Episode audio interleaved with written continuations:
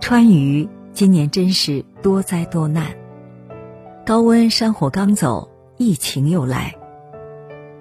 八月二十五日，成都通报本地新增确诊十二例，无症状四例。正值暑期，各地都有疫情反弹，一开始谁也没往心里去。没想到形势却越来越严峻。二十八日，成都新增确诊加无症状就有一百六十六例，单日破百。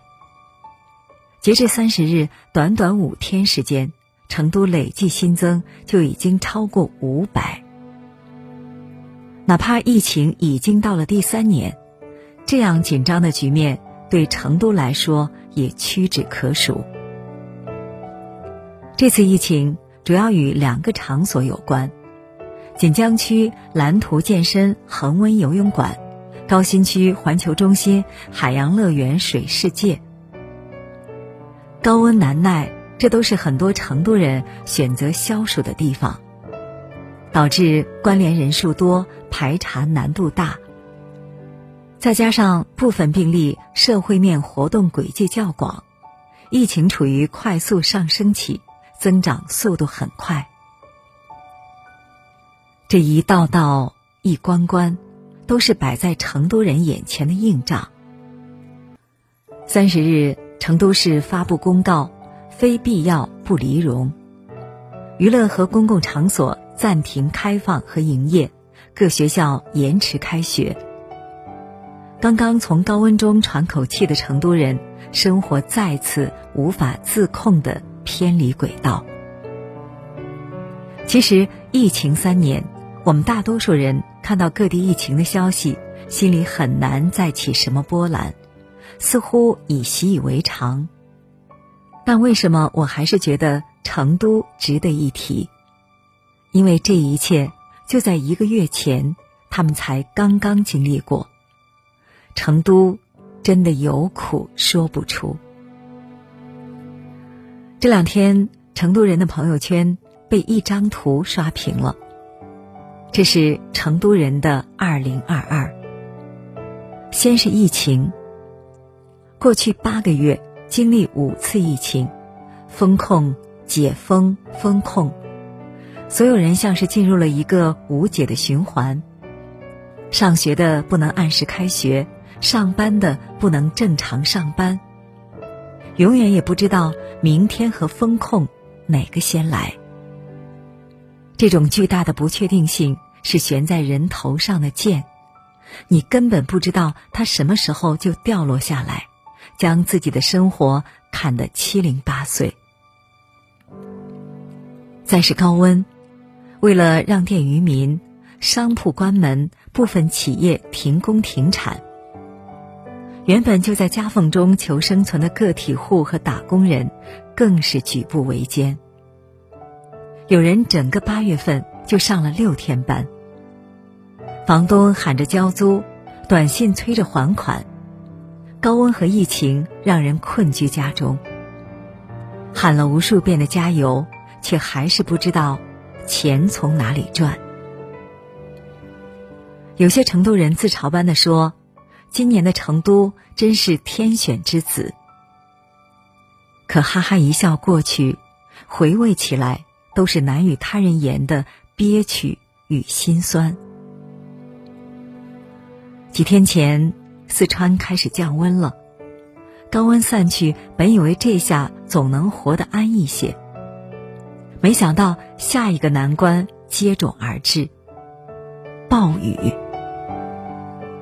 八月二十四日开始，四川多地出现强降雨，部分地区遭遇大到暴雨。旱了这么久，下雨不是好事儿吗？但也正是由于长达数日的干旱，导致土壤疏松，非常容易形成洪灾。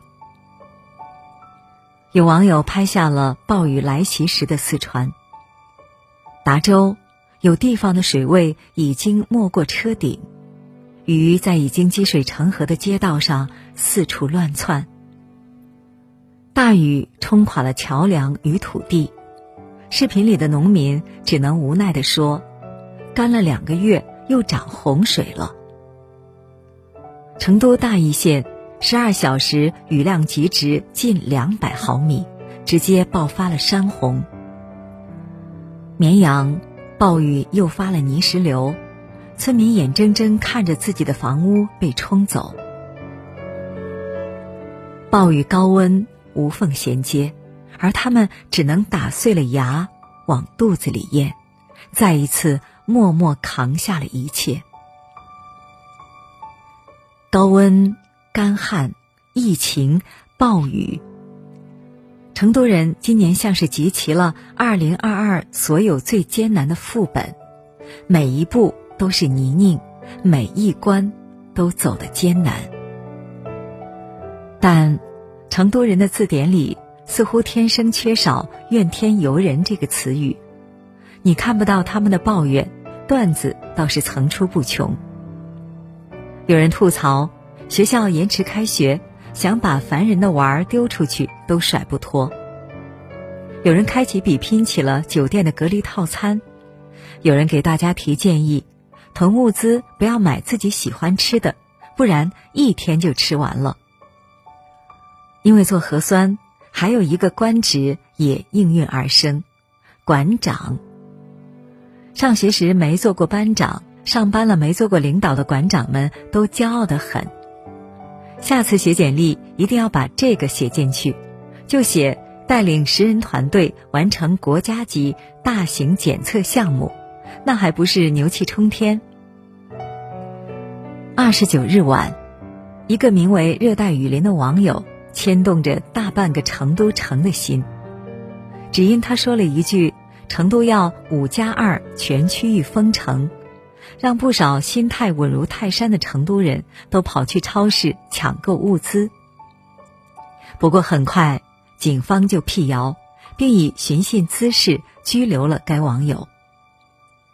成都市民却都打趣地说：“真是营销鬼才。”一个人帮助所有本土超市提前完成下季度的 KPI。尽管生活多舛，尽管世道艰难，但成都人骨子里的乐天始终如一。他们不是不苦，只是擅长苦中作乐。虽多灾多难，却磨练出了强大的自我修复能力。面对灾难，他们总能表现出超乎常人的豁达与积极。失去了什么无所谓，大不了重新来过，这是刻进他们基因的勇敢。二零二二如此艰难，可我们也看到了成都人是震不塌也冲不垮的。我一直认为成都这座城市。有反转的魅力，他安逸但不会躺平。困难面前，比谁都更要积极进取。他潮流，但骨子里却遗传了中国血脉里最传统的坚韧。无论天灾人祸，他一次次挺身而出，成为这个民族的脊梁。他天性豁达，但不是盲目乐观。而是在面对无法改变的逆境时，也能嚼碎了苦难，在难熬的日子里顽强的生活下去。我们相信这座城市不服输的底色，更相信不信命的成都人总能熬过难关，等到柳暗花明。就像我很喜欢的那句话说的：“倘有何在心，长长的雨季何患？”任凭风雨交加、乌云蔽日，只要我们心中有火种，就能驱赶严寒，拥抱光明和温暖。昨日不可追，来日犹可为。希望二零二二下半年能对成都好一点。